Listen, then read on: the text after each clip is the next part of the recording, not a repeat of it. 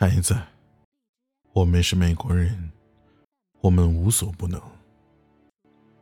这是奥巴马童年的印记，也包含着整个美国的骄傲。我多么希望能将这句子里的美国变成中国，即使喝得酩酊大醉，我们也知道这梦想的艰辛。吃过了，和没吃呢，这心境真的很难一样。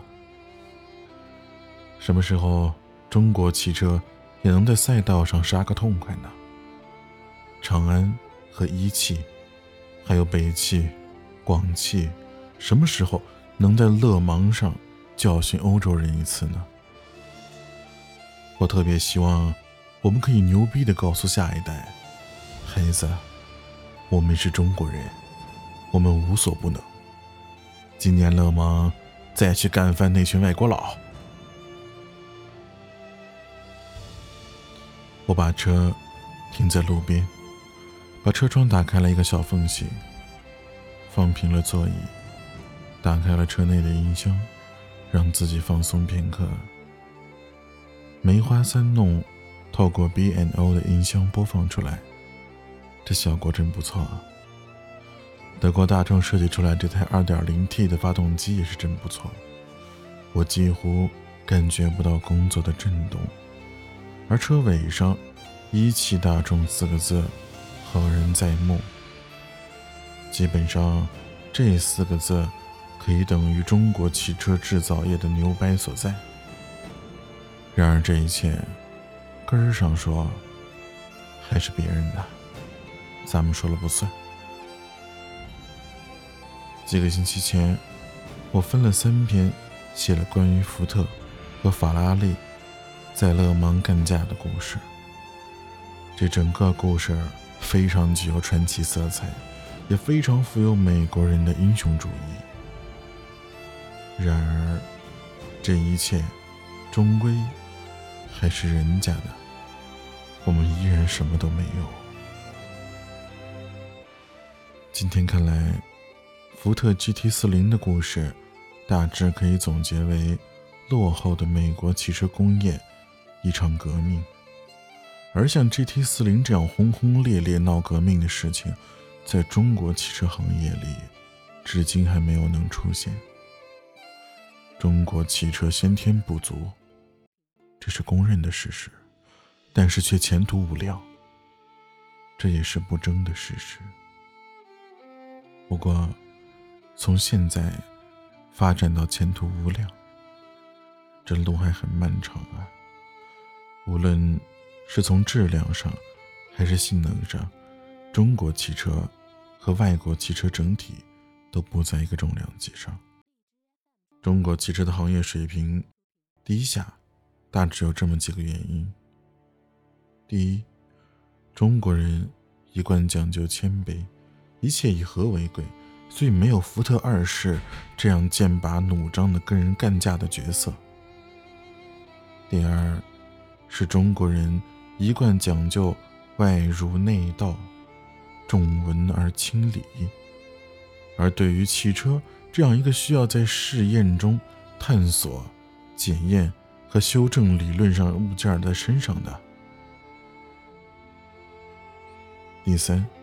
就是中国人的身上一直存在着悠然心得的精神，不为理想会到子宫，但求陋巷茶余恬静即可。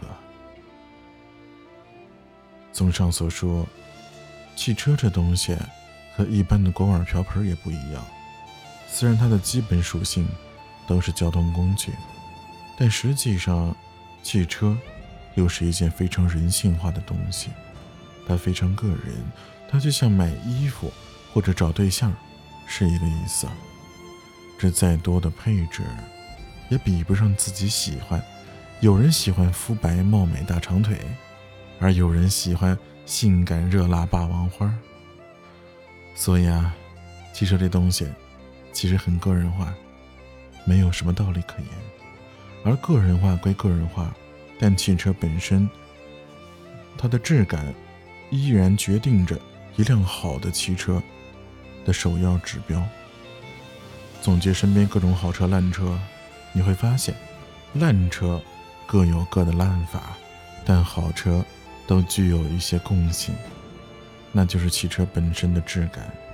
而这个质感，并不是指制造材料的好坏，而是每辆汽车的自身特点深入刻画，或激烈，或平淡，或豪华，或实用。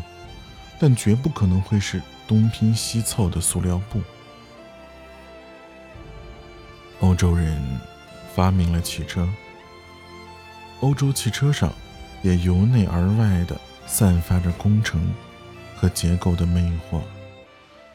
美国人改造了汽车，而美国汽车身上的细枝末节中也暗藏着美国人的放荡不羁的自由。日本人。细化了汽车，而日本汽车身上那一点一滴都凝结着日本人独特的创新精神与节俭智慧。韩国人整容了汽车，韩国汽车的身上饱含着大韩民族的耐看和全面整容的精髓。而中国人呢？中国人重新定义了汽车市场的规则。作为世界上最大的汽车拥有市场，我们的地盘得听我们的，我们负责接单派单。至于客人点谁的钟，那就得看努力程度了。当整条小街充斥着小红灯、粉窗帘这突如其来的古香古色很难不让人驻足。但这事情似乎与我们无关。为什么很多人喜欢老车呢？其实喜欢上个世纪的老车，其实并不是那个时候的工程师们活儿比较好，而是那个时代的汽车相比今天更有个性，更有质感。他们的个性要更加鲜活，不会千篇一律。一九六六年，福特在勒芒成功击败了法拉利。而后，在一九六七年，法拉利率领着他的跃马军团转战美利坚，在美国人的戴通纳二十四小时耐力赛，完美复刻了福特二世在勒芒夺冠的情景，以三辆赛车并列的方式包揽了全部前三，回敬福特二世。而随后，福特二世。再续六六年的传奇，GT 四零再次夺冠，福特汽车也凭借勒芒的胜利顺利驻足欧洲。直到七十年代，保时捷在勒芒崛起，福特四零才正式退出了历史的舞台。尽管 GT 四零退出了勒芒，但福特让全世界记住了福特汽车。可以和欧洲汽车一样出色。这两天，上海热闹非凡。二零一七年的 F1 大奖赛，上海站就在这里展开激烈的追逐。一群外国人带着外国品牌的各家赛车、技术和广告，空降上海。嘉定赛车场周围的中国车迷们。在赛场内沸沸扬扬的。作为一个汽车媒体人，我特别希望可以有一支中国车队和各大强队一较高下，可以在赛车游戏菜单里出现中国汽车品牌的选项，可以牛逼的告诉自己的下一代：孩子，我们是中国人，我们无所不能。今年勒芒再去干翻那群外国佬。所以，我只能凭借自身的一点能量，为中国的汽车事业贡献一点自己的绵薄之力。或许，中国汽车正在觉醒，只是还需要我们再多一些耐心。风已静，水。水面暗潮汹涌。